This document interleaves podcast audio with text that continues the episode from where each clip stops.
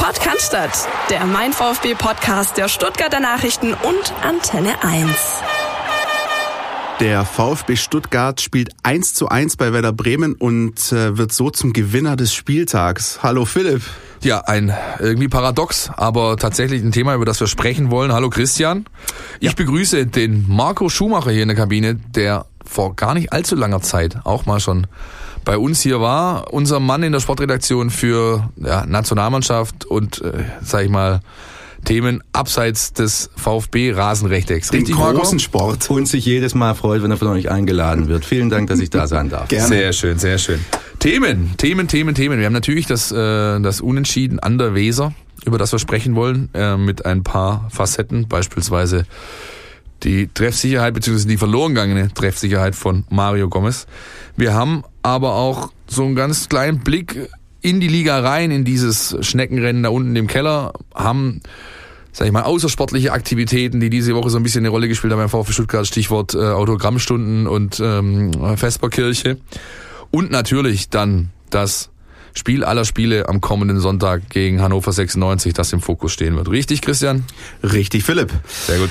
Dann steigen wir doch gleich direkt ein mit dem Spiel, oder? Am Freitagabend äh, ist zwar ein Stückchen her bei Werder Bremen, am Ende ein 1-1. Ähm, wir, Philipp, wir waren beide im Dienst, äh, du vor Ort, ich hier in Stuttgart. Ähm, also mir ging so, am Anfang natürlich die große Freude, frühes Tor, dann vergibt Mario Gomez die beiden Chancen. Am Ende, ja, mit ein bisschen Glück und Spucke diesen Punkt dann noch mitgenommen. Dann war man erst, glaube ich, also so ein bisschen fast verärgert, dass es eben nicht mehr wurde.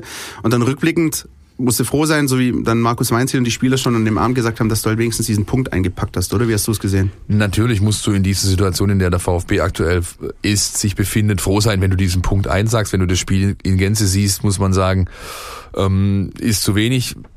Mir hing die ganze Zeit am Sonntag so die, die, die Aussagen von Heiko von letzter Woche in den Ohren irgendwie. So, der VfB braucht jetzt kleine Schritte, kleine Schritte. Man muss da jetzt was sehen, beziehungsweise ich habe schon was gesehen. Und das hat sich verfestigt. Insofern hat der Kollege Hinrichsen recht gehabt letzte Woche. Da kam ein bisschen mehr bei rum. Ähm, ich bin trotzdem immer noch so, ich traue dem Braten nicht so recht. Also ich will wirklich abwarten, was da jetzt am Sonntag passiert, weil dann ist wieder so eine Konstellation da. Du musst, du musst, du musst, du musst liefern. Ja, das hast du in Bremen nicht gemusst irgendwo, also nicht in dieser Dringlichkeit.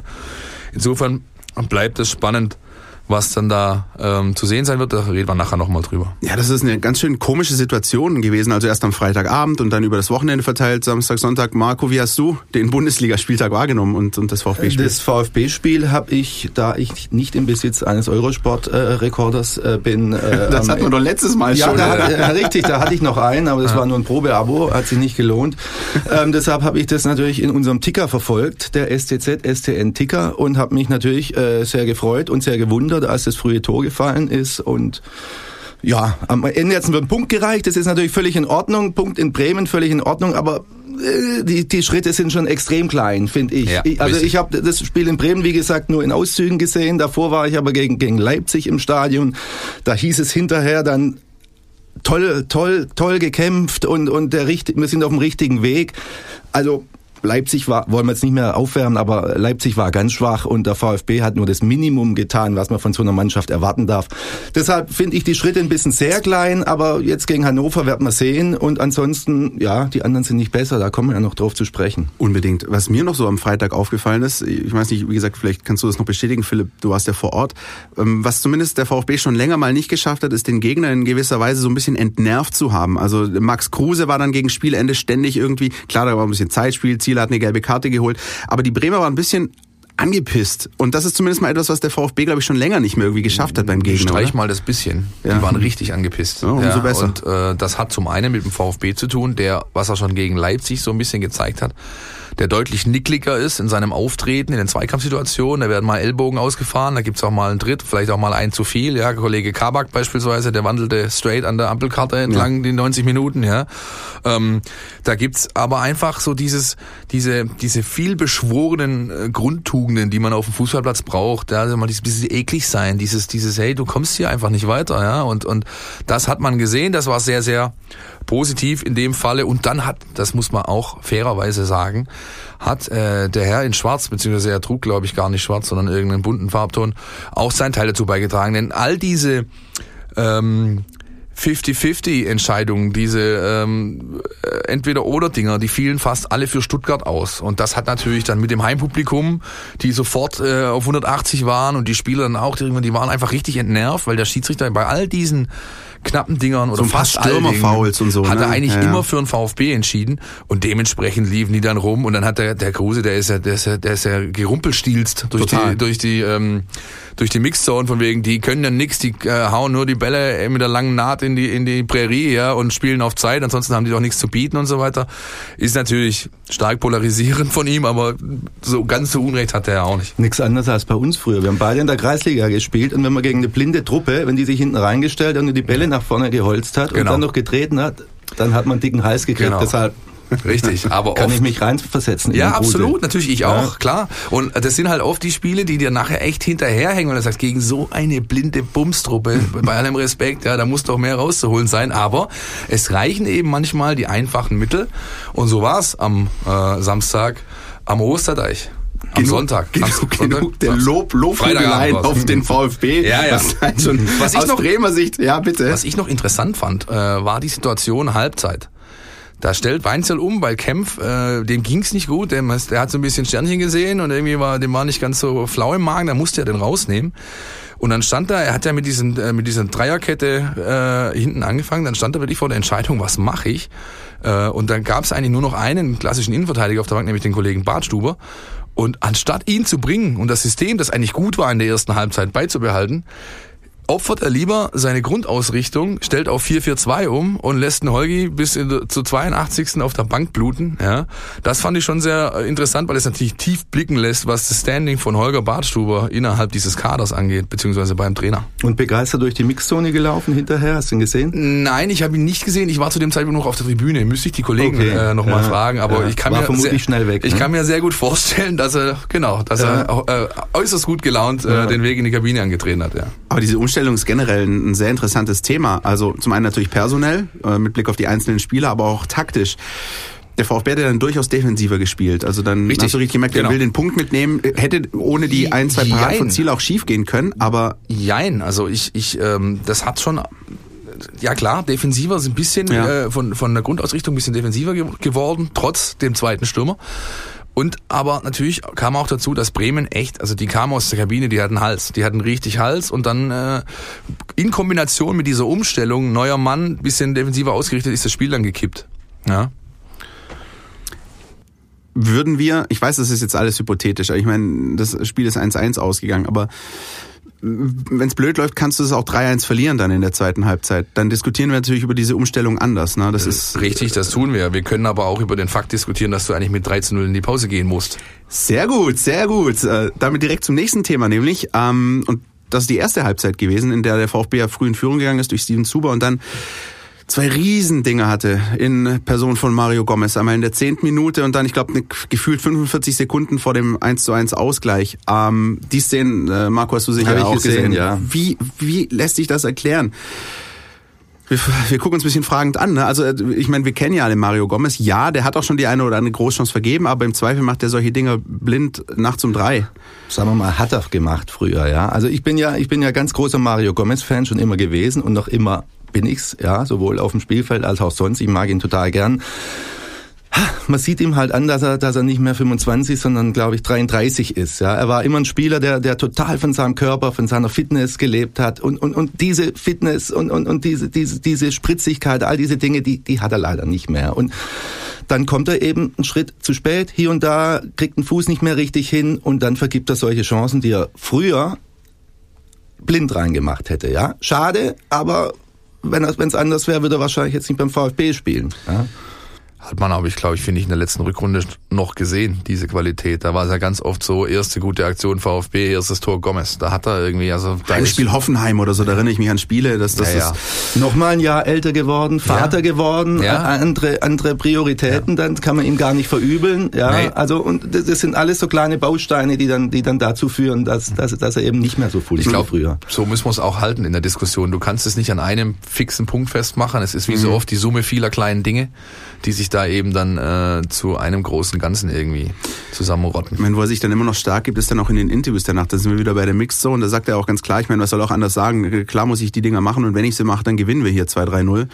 Ähm, ja, das ist der Grund, warum ich ihn so gern mag. Ja. Weil, weil er, er stellt sich immer, wenn es gut läuft, wenn es schlecht läuft, er sagt immer was. Also ist ein, ist ein total guter Kerl. Ja? Also tut ein VfB immer noch total gut, finde ich. Auch wenn er nicht mehr 20 Tore in der Saison schießt. Nein, aber du hast zum Beispiel auch noch gesehen, und das kann natürlich auch noch mal in, bei den weiteren restlichen Spielen nochmal ein Faktor sein, du hast immer noch, äh, siehst immer wieder, dass der Respekt beim Gegner, mhm. Ob dem Namen Gomez noch da ist, also wie oft der gedoppelt wurde, äh, obwohl er in den ersten 45 die einzige Spitze war, da haben dann Mois Sander und der äh, Langkamp heißt der, glaube ich, der, der, der, Kollege. Und allein diese Szene, als sich der Raum für Osan Kabak geöffnet hat, quasi bei diesem Gegenzug, das ja. liegt auch daran, weil Mario Gomez vorne steht. Natürlich, ja. klar liegt das daran, dass beim, beim, äh, beim Tor von Zuber leistet er die, die direkte Vorarbeit auch, wenn ich es wenn noch richtig in Erinnerung habe, mit seinem Kopfball. Ja.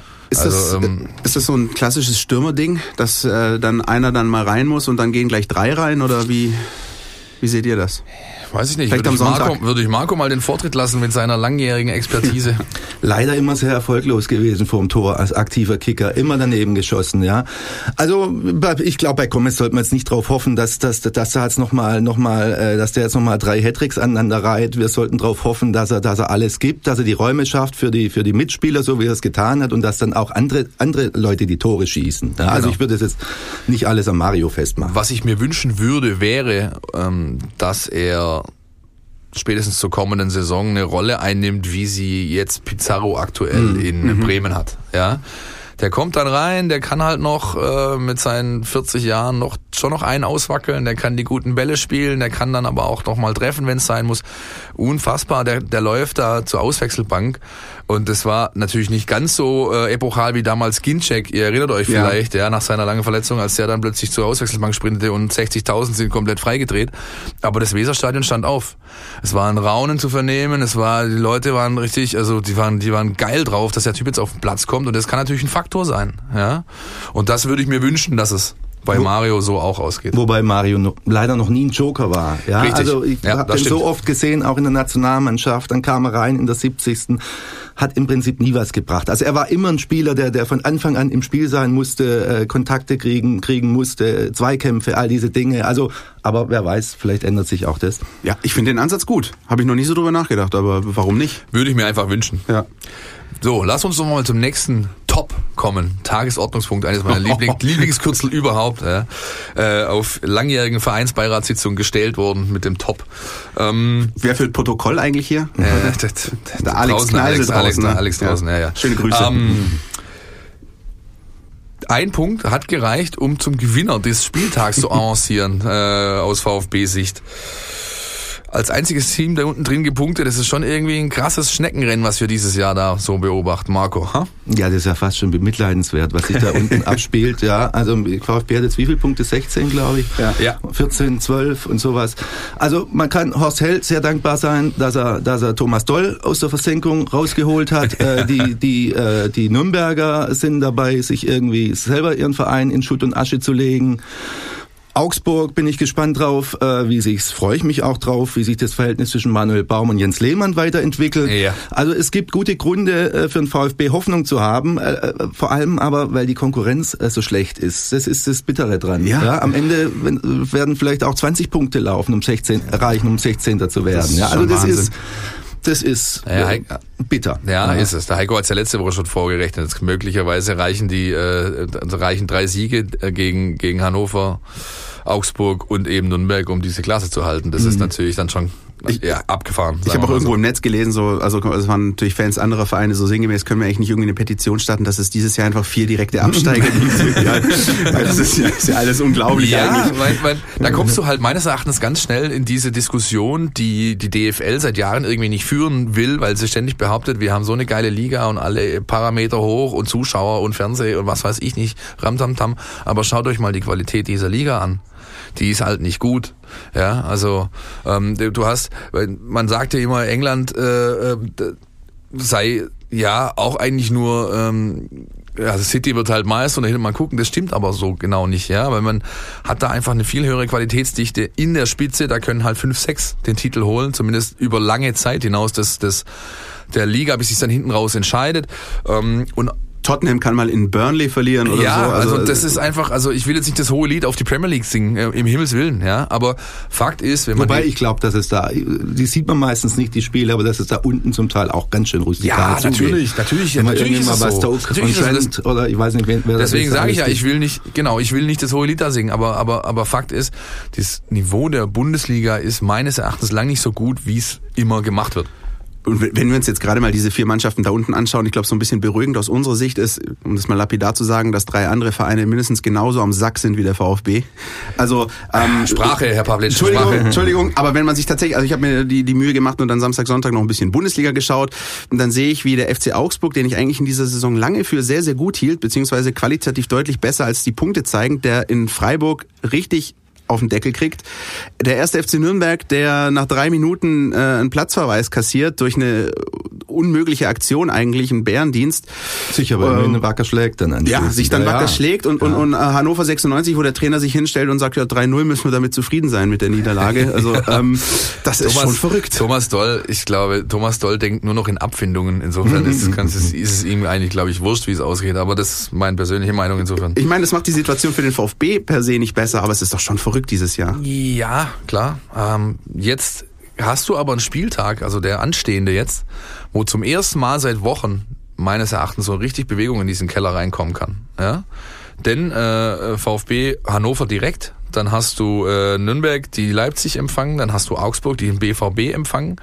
Ja, bei Augsburg glaube ich, dass relativ viel Wahrheit in dem steckte, was Hinteregger gesagt hat, als er äh, zu Frankfurt gewechselt ist. Ich kann nichts Positives und auch nichts Negatives über diesen Typ sagen. Äh, er meinte den Trainer. Ich glaube, da ist einfach was die, was das Zwischenmenschliche angeht, ist da irgendwie ein bisschen was schief gelaufen oder läuft immer noch schief. Anders kann ich mir auch nicht erklären, warum die nach einem eigentlich soliden Saisonstart plötzlich äh, so eingebrochen sind. Ja. Ähm, bei Nürnberg, da reicht, also bei allem Respekt vor ihrer kämpferischen Einstellung, reicht meines Erachtens die Qualität nicht aus in dem Kader, um da nochmal ein ernsthaftes Wörtchen mitzusprechen.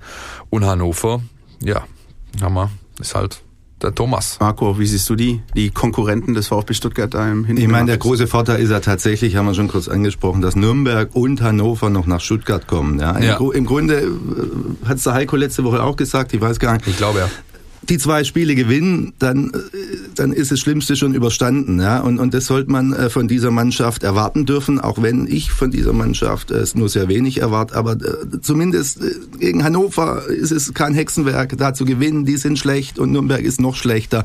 Also ich bin sehr gespannt auf, auf wann ist das Spiel? Am Sonntag 15.30 Uhr. Ja, also das ist im Grunde jetzt das Spiel der Spiele. Ja, muss man wirklich so sagen, indem es auch für den Trainer nochmal um alles geht. Also wenn das jetzt schief geht und ein Punkt wäre im Prinzip auch schon schief gegangen, ja, dann wird's noch nochmal turbulent. Wenn sie gewinnen, dann ist erstmal erst ein bisschen Ruhe in der Kiste. Ja, also deshalb für mich ein, ein ganz zentrales Spiel in der Saison. Kommen wir nachher noch dazu. Ähm, vorher würde ich gerne noch einen Themenblock einschieben rund um die, sag ich mal, außersportlichen Aktivitäten, die der Ja. In dieser Woche unternommen hat, respektive unternimmt. Wir haben jetzt Mittwoch ähm, frühen Nachmittag, wir aufnehmen. Das heißt, da steht noch eine Autogrammstunde beim Bräunebär an. Ähm, ja, was sagen wir denn dazu? Äh, wenn ihr mich jetzt persönlich fragt, ich sehe das alles sehr, sehr pragmatisch. Ich weiß nicht, ob das überhaupt irgendeinen Unterschied macht. Die Termine stehen schon seit Wochen fest. Ähm, ich meine, die wissen wir ja auch ähm, schon im Vorfeld, dass es da, da schicken wir unsere Fotografen hin, da wissen wir, da ist die Autogrammstunde beim Bräuninger oder da ist die Aktion in der Vesperkirche. Ich, ähm, ich persönlich glaube, dass es keinen Einfluss darauf hat, wie der VfB jetzt in Bremen gespielt hat. Und ich glaube auch, dass es keinen Einfluss darauf hat, wie der VfB gegen Hannover spielt. Sehen andere aber anders. Vielleicht ihr. Ich Nee, ich sehe es ganz genauso, Christian. Ja, man sucht ja immer Dinge, wenn es schlecht läuft. Hier, das machen sie schlecht und das ist scheiße. In dem Fall würde ich auch dazu raten, den Leuten, die sich da empören, entspannt euch. Ja, also wenn ich sehe, wie viel Freizeit Fußballer haben, wenn ich es mit meinem Sohn vergleiche, der schwimmt, der ist elf und trainiert, glaube ich, doppelt so viel wie, wie die wie Bundesliga-Profis. Deshalb, ob die dann mittags irgendwie im Autohaus sind oder oder oder oder am kleinen Schlossplatz im Waranga oder dann, dann sollen sie lieber in die Vesperkirche gehen. Ja, also deshalb ich, ich finde es finde es okay. Vesperkirche meiner Ansicht nach sowieso über jede Diskussion erhaben. Ja. Das ist eine sehr gute Aktion, das ist eine wichtige Aktion, die hat sozialen Charakter, soziale Aspekte. Das ist in diesen Zeiten, in denen wir uns befinden, in diesem Land überaus wichtig. Ähm, da nehme ich sogar noch Dennis Aogo mit rein, der für Common Goal dann Unbedingt. auch noch unterwegs war, ja, und äh, da eine Aktion äh, begleitet hat, extra. Ähm, auch der Fakt, dass da halt nur vier Spieler oder fünf Spieler, die Davi wäre noch mit dabei gewesen, der ist erkrankt, äh, da waren sehe ich alles andere als äh, als problematisch an. Ich meine, Ich frage mich eher, warum nur fünf Spieler dabei waren. Warum? Ja, weil eben der ganze VfB-Stuff daran teilhabt. Das ist kein reines Mannschaftsevent, sondern da arbeiten Leute mit aus dem VfB-Marketing, aus äh, dem aus dem Vertrieb, aus äh, dem Controlling und so Ja, weiter. ist ja, und so ist ja toll, aber dann wäre es Ja. schön, wenn die ganze Mannschaft auch dabei wäre. Aber egal. Ja, ja, kann man mit Sicherheit so argumentieren. Ich also ja, es gibt mit Sicherheit den einen oder anderen Nein, Spieler, dem es gut getan hätte. trotzdem eine wenn gute ich, Aktion, wenn ich, äh, wenn ich mir die Herren Maffeo und Kollegen da so mal rannehme, glaub solchen Jungs hätte es auch mal ganz gut getan, sowas zu sehen. Anyway, ähm, Argumente werden übrigens auch im Netz dann manchmal ausgetauscht, ähm, mal mehr, mal weniger. Aber es gibt zu diesem Thema auch Meinungen aus dem Netz. Ich würde sagen, die hören wir uns mal an. Außennetz. Alles, was euch im Netz beschäftigt. Ja, Stichwort PR-Termine, Autogrammstunden und Co. In, in so einer wichtigen Saisonphase. Auf unserer Facebook-Seite mein VfB ähm, sagt Marcel Schneider dazu, vollkommen unverständlich, warum man vor dem vielleicht wichtigsten Spiel der Saison Autogramme schreibt, Essen ausgibt, eigene Spieler enttäuscht, durch Europa fliegt und Verträge diskutiert. Wolfgang Heffner sagt, das ist alles ein Witz. Müssen, wissen die denn überhaupt, worum es am Sonntag geht? Aber auch hier sieht man wieder, das ist alles nur Kommerz. Das ist so ein bisschen die eine Richtung. Die andere Richtung, die ist aber so ein bisschen so argumentativ, so wie wir es hier äh, vorher ausdiskutiert haben. Monika Bettcher sagt, es geht halt um Sponsoren und das sind Pflichttermine. Es geht äh, um den Abstieg. Es stehen, zählen keine einzelnen Spieler im Moment. Was ist falsch daran, jetzt vielleicht auch mal abzuschalten, vielleicht auch den einen oder anderen freien Tag zu haben? Man muss den Kopf frei bekommen und man sollte jetzt wirklich nicht alles schlecht reden. Ähm, Michael Grimmforst sagt ganz einfach lapidar, die machen alles richtig, Daumen hoch, forever VfB. Und Heinz-Walter Reitmeier sagt zum Schluss, ähm, was sein muss, muss sein. Und vielleicht hilft gerade das dazu, dass man vielleicht ein bisschen entspannter in dieses Spiel am Sonntag geht. Ich bin sicher, dass sowas vielleicht auch die Psyche stärken kann. Also durchaus auch ein Aspekt in der ganzen Diskussion. Ja, so wie der Augsburger Keeper, der vorschlug, dass man doch sich mal ordentlich ein paar Kisten Bier äh, in die Binde knallt, um's dann Kann ja, helfen. Ja, kann helfen. Natürlich kann das helfen. Wir als Kreisliga-Kicker, Marco, wir wissen, wir wissen sehr gut, äh, welche Effekte das haben kann. Lieber in die Vesperkirche auf jeden Fall als nach Mallorca. So ja. sieht's aus, genau. Mal Also ist ich finde, man soll diese, diese ganzen Dinger, ich verstehe es ansatzweise, Ich meine, du aber hast natürlich, es nicht so weißt, du, also ganz ehrlich, Ja. dieser, dieser Bräuninger Termin, der steht seit Saisonbeginn fest. Ja. Das ist ein fester, festes Anrecht dieses Sponsors. Da kam es nicht mehr raus. Ich weiß, dass der VfB in den letzten äh, 14 Tagen, drei Wochen einiges unternommen hat, um alle Aktivitäten, äh, die es da gibt, ja, rund um Sponsoring, äh, wo die Spieler, die Mannschaft, äh, die wurden zurückgefahren auf das Nötigste, was man eben erfüllen muss, wenn man einen Sponsorenvertrag eingeht. Ähm, nur bei den Spielern selbst haben sie relativ wenig Handhabe, die haben da ein relativ, äh, relativ freies, also äh, Handling noch. Deswegen, wie gesagt, Aogo war da unterwegs. Aber also das darf man, Marco hat es vorher eingehend gesagt, mein Gott, also das ist so eine typische Empör-Schiene. Lass doch mal gut sein. Und das ist auch alles so ein Timing-Ding, wie du sagst, die Termine stehen schon lange fest. Die stehen seit, also der Bräuninger Termin steht seit So, terminier sowas Ja, mal also- blöderweise nach dem Auswärtsspiel in Dortmund, wenn du 6-0 verlierst, dann ist das auch schlechtes Timing. Also Würdest du, hättest du nicht so eine Grützenrunde gespielt und wärst irgendwie Achter, wird kein Hahn danach krähen, ja, also insofern. Ein bisschen unglücklicher fand ich, dass sie nach dem Mainz-Spiel gefeiert haben im Amici, aber das ist auch schon eine Weile her. Auch das war, das wie war, gesagt, das war unglücklich. das war unglücklich, aber auch das war ausgemacht Lang und geplant, hätte, hätte die, äh, die ähm, Herzdame des Amici-Betreibers nicht unbedingt Fotos auf Facebook gestellt, obwohl klar abgemacht war, dass nichts davon passiert. Na? Aber kam, kam, kam, Mm. uns, kam uns und allen anderen zugute, insofern. Ne. Einfach ein bisschen blöd gelaufen. Ja, ja, ja. Wollen wir uns nicht äh, länger daran reiben, sondern ich würde sagen, ähm, eher mal nach vorne schauen auf dieses wirklich, Marco hat es vorher schon angesprochen, elementar wichtige Spiel am Sonntag gegen Hannover 96. Wir haben unseren Sportchef Dirk Preis ähm, mal dazu befragt, was er zu diesem Spiel sagt und würde ich sagen, hören wir mal rein. Querpass.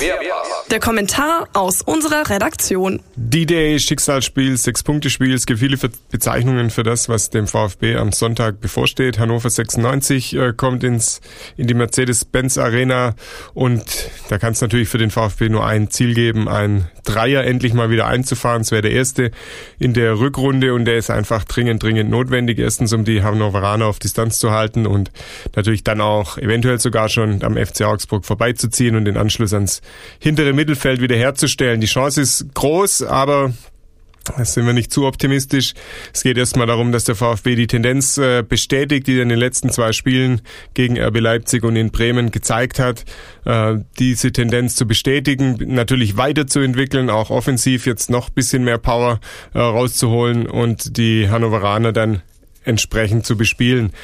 Wichtig wird sein, dass ähm, auf den Dingen aufgebaut wird, die jetzt zuletzt gut waren. Also es bringt nichts jetzt zu denken, ähm, Spiel gegen Hannover, jetzt rennen wir alle wieder wild nach vorne, sondern die Defensive muss ähm, äh, die Basis bleiben. Diese, deshalb gehe ich davon aus, dass diese Dreierkette ähm, bestehen bleibt hinten drin, auch wenn man jetzt im Heimspiel gegen Hannover denkt, ähm, jetzt muss man das Ganze wieder ein bisschen offensiver drehen. Es braucht die Stabilität. Das Schlimmste, was passieren könnte, wäre ein Gegentor gleich am Anfang, dass man da immens unter Druck gerät. Deshalb einfach da weitermachen, ähm, wo der Trainer mit der Mannschaft in Bremen aufgehört hat, noch ein bisschen mehr nach vorne entwickeln und dann denke ich, dass es gut sein kann, dass es eine hohe Wahrscheinlichkeit gibt, dass dieses Spiel gewonnen wird. Was der VfB sich überhaupt nicht erlauben kann, ist ein Rückfall in alte Zeiten, die leider noch gar nicht so lange her sind, also zu Beginn der Rückrunde als wirklich entscheidende Spiele schon verloren wurden und auch einfach von der Einstellung her katastrophal angegangen wurden.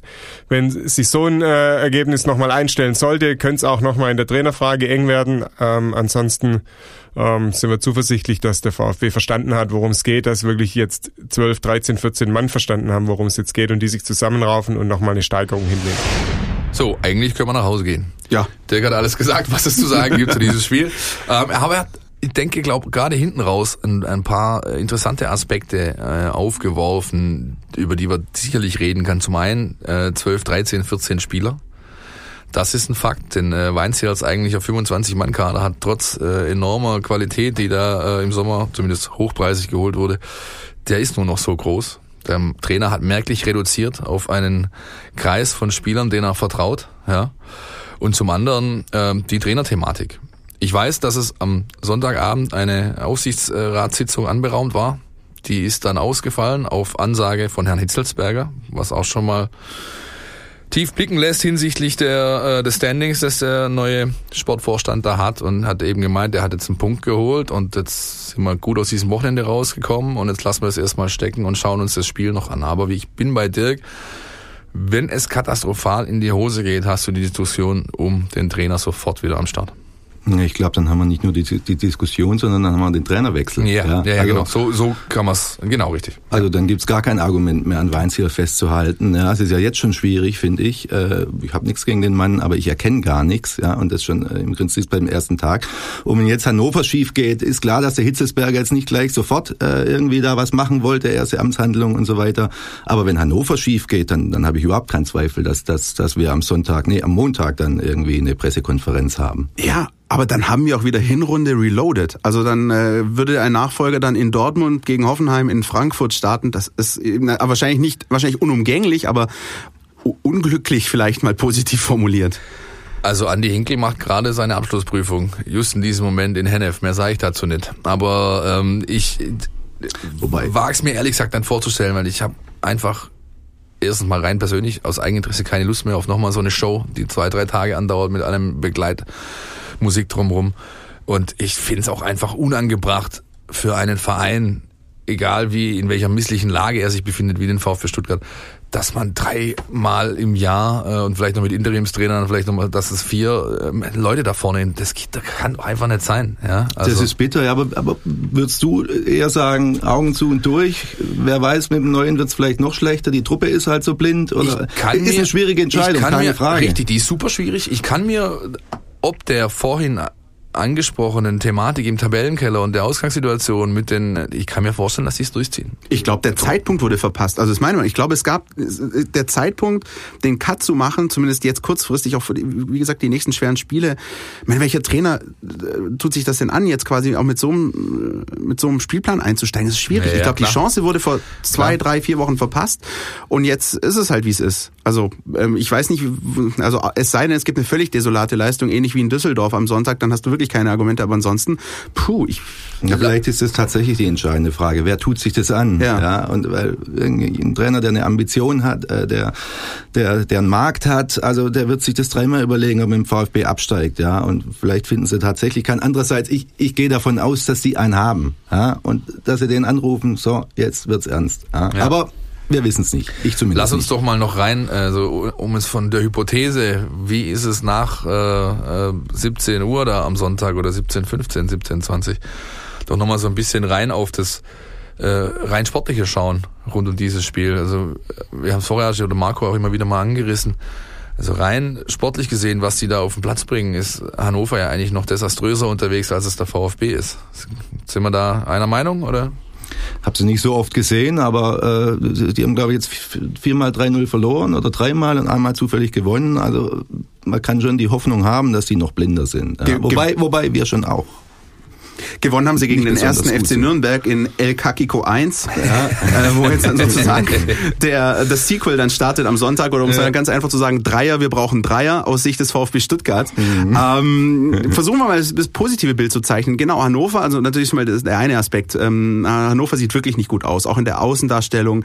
Das ist äh, vielleicht sogar noch ein, eine Schippe mehr oder schlechter als beim VfB Stuttgart und der VfB hat sich zuletzt immerhin stabilisierter, so würde ich vielleicht mal glaube, sagen, die, gezeigt. Die hatten halt das ähnliche Problem, wie Marco es eben ansprach, in dem der VfB dann wahrscheinlich oder möglicherweise noch, noch mal stecken wird. Wer tut sich denn das noch an? Und dann musste halt Thomas Doll aus der, aus der Schublade ziehen. Ja. Aber soll ich euch mal was sagen? Ich, bin richtig heiß auf dieses Spiel. Also es ist Ja, also- komisch, aber ich, ich Das also musst du ja auch sein. Also und ich, ich hoffe, es gilt für diese 13, 14, für mich aus 15 Mann, die Weinzeller auf diesen 18er Bogen schreiben wird, auch. Weil, also das sind doch die Spiele. Du bist Leistungssport, versetz dich in die Lage eines Leistungssportlers. Klar, du stehst mit dem Rücken zur Wand. Klar, die Saison ist scheiße. Klar, du kannst wirklich nicht mehr viel ausreißen, außer eben den absoluten äh, Wurst-Cast-Szenario vermeiden, ja, nehm- nämlich nochmal runtergehen. Aber das sind doch die Spiele, die du haben willst. Sogar in der Kreisliga Richtig. so. Ja, Genau, ja. Und deshalb äh, jetzt zu fordern, haben sie es endlich verstanden. Also ich glaube ich glaub auch gar nicht, dass das das große Problem ist, sondern die sind nicht besser. Das sind die, die, die geben, was sie können. Leider sind sie nicht besser und und jetzt müssen sie gucken, dass es hoffentlich gegen Hannover reicht. Aber logischerweise äh, müssen sie alles reinhauen, was sie haben. das Und noch mehr. Wirklich auch von der Konstellation einfach ein interessantes Spiel. Ich glaube, dass dieses Spiel sogar auch ähm, vielleicht Fans deutschlandweit interessiert, zumindest aus voyeuristischen Gründen vielleicht, um sich das mal anzuschauen, was, was da passiert. Ähm, was allerdings nicht so wirklich Hoffnung macht, und darüber müssen wir vielleicht auch mal kurz reden, ist, ähm, weil viele denken, jetzt Hannover und die musste schlagen und so, das denken wir irgendwie gefühlt beim VfB schon seit Jahren, aber seit Jahren klappt's nicht wirklich. Die haben nämlich schon äh, eine Weile gegen, gegen Hannover nicht gewonnen. In der ersten Liga nicht, in der zweiten Liga nicht. Das ist irgendwie ein Gegner, der im VfB gar nicht so liegt. Ja, da sind wir wieder bei diesem, was sagt die Statistik oder aus für das kommende Spiel. Äh, Da haben wir letzte Woche schon drüber diskutiert. Ja. Ich bleibe bei meiner Meinung, das ist vollkommen wurscht. Ja, es ist, äh, das ist alles viel zu lang her. Das, das interessiert die, die 22, die da am Sonntag auf dem Platz stehen, nicht.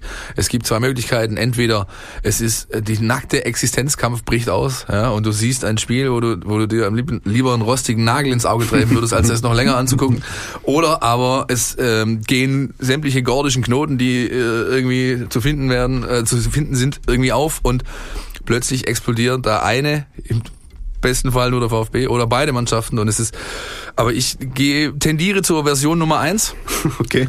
und äh, dann irgendwann, hoffentlich, sage ich wirklich hoffentlich, kurz vor Schluss wird irgendjemand, äh, der einen Brustring auf dem Trikot trägt, irgend so ein Ding reinwürgen. Vor dem Hintergrund finde ich es wirklich echt schade, äh, dass Nico González nicht zur Verfügung steht, denn äh, vor dessen roter Karte aus dem Düsseldorf-Spiel war der doch der VfB-Offensivspieler in diesem Jahr, der Den die besten, gern, die ja. besten positivsten Ansätze gezeigt hat und eben auch die entsprechenden Zahlen produziert durch Tore und Vorlagen. Dass der fehlt, wird hoffentlich nicht zu einem Faktor am Wochenende.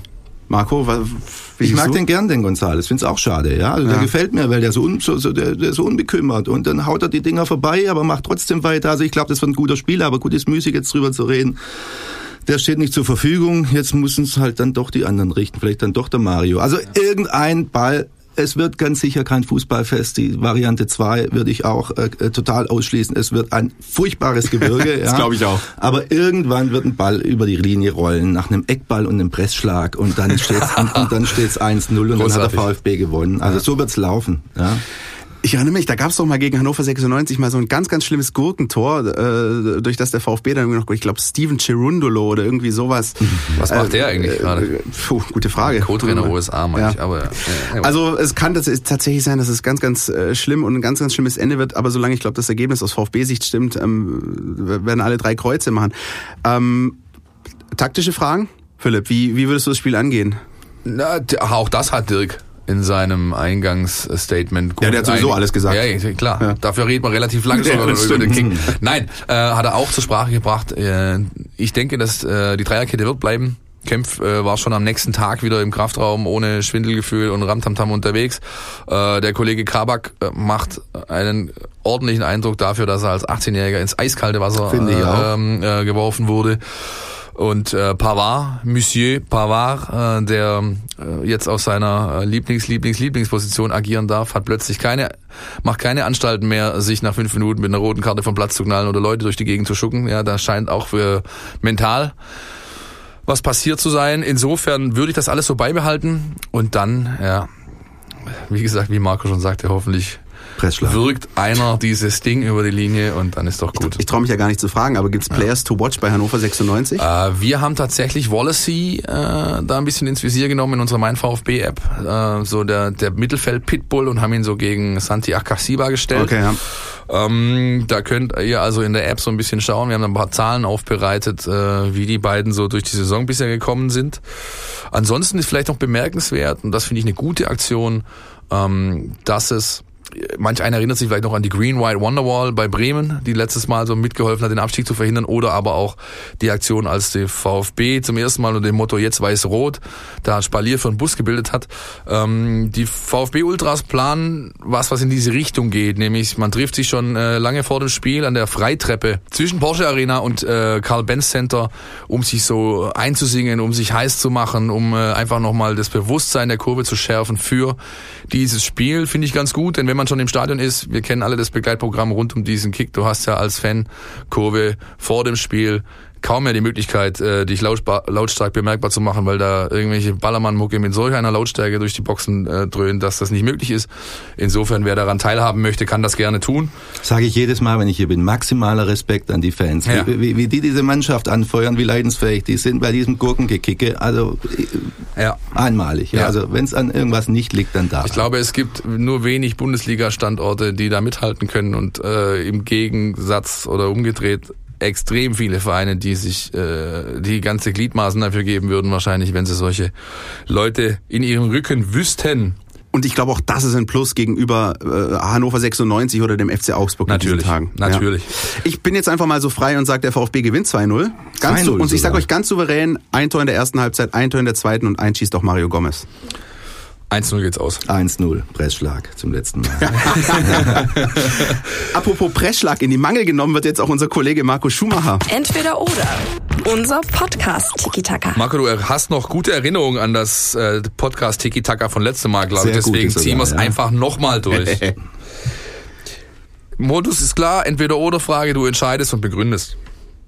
Die VfB-Innenverteidigung von 2007. Del Pierre oder Meira? Schwierig. Ich mochte den Mera mehr. Fidel Pierre ein eleganter Spieler und so, aber Mera war, war, war, war mehr so ein Typ, fand ich. Ja, also ich mochte Mera.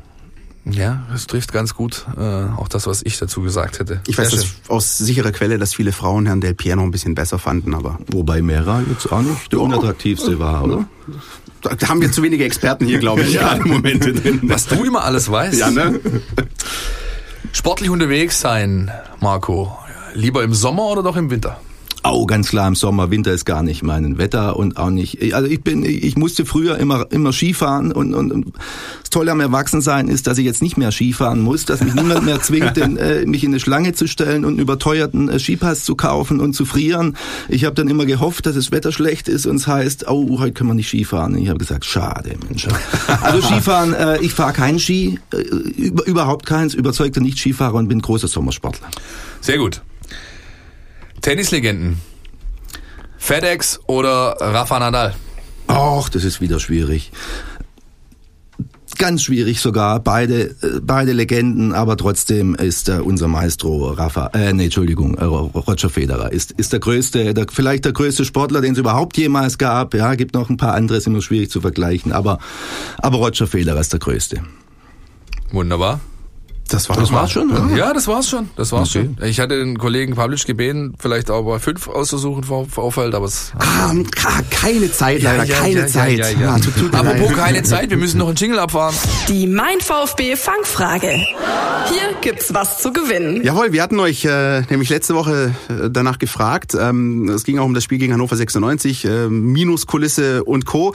Und unsere Frage drehte sich um das DFB-Pokalspiel aus der Saison 2000-2001. Da hat der VfB Stuttgart nämlich zu Hause im äh, damals hieß es noch Gottlieb-Daimler-Stadion Hannover 96, damals noch in der zweiten Liga, äh, zu Gast gehabt.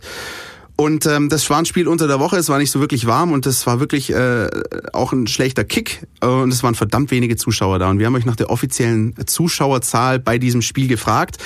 Und die Antwort ist, Marco, hast du irgendwie eine Tendenz? So, schätz mal. 2-1, äh, 11.000? 11.000? Ist schon, ist schon gut geschätzt. Also ich weiß die Antwort insofern.